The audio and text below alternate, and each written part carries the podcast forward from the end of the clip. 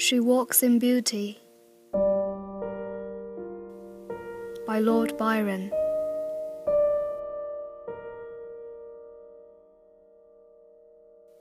She walks in beauty, like the night of cloudless climes and starry skies, and all that's best of dark and bright meet in her aspect and her eyes.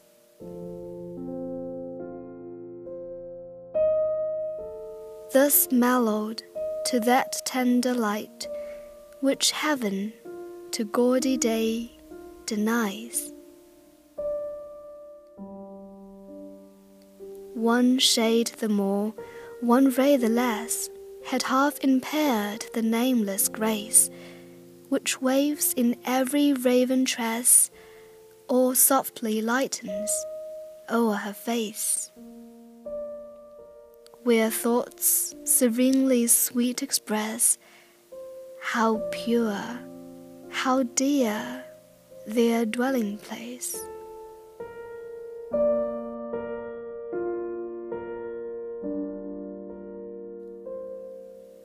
And on that cheek and o'er that brow, so soft, so calm yet eloquent, the smiles that win, the tints that glow, but tell of days in goodness spent.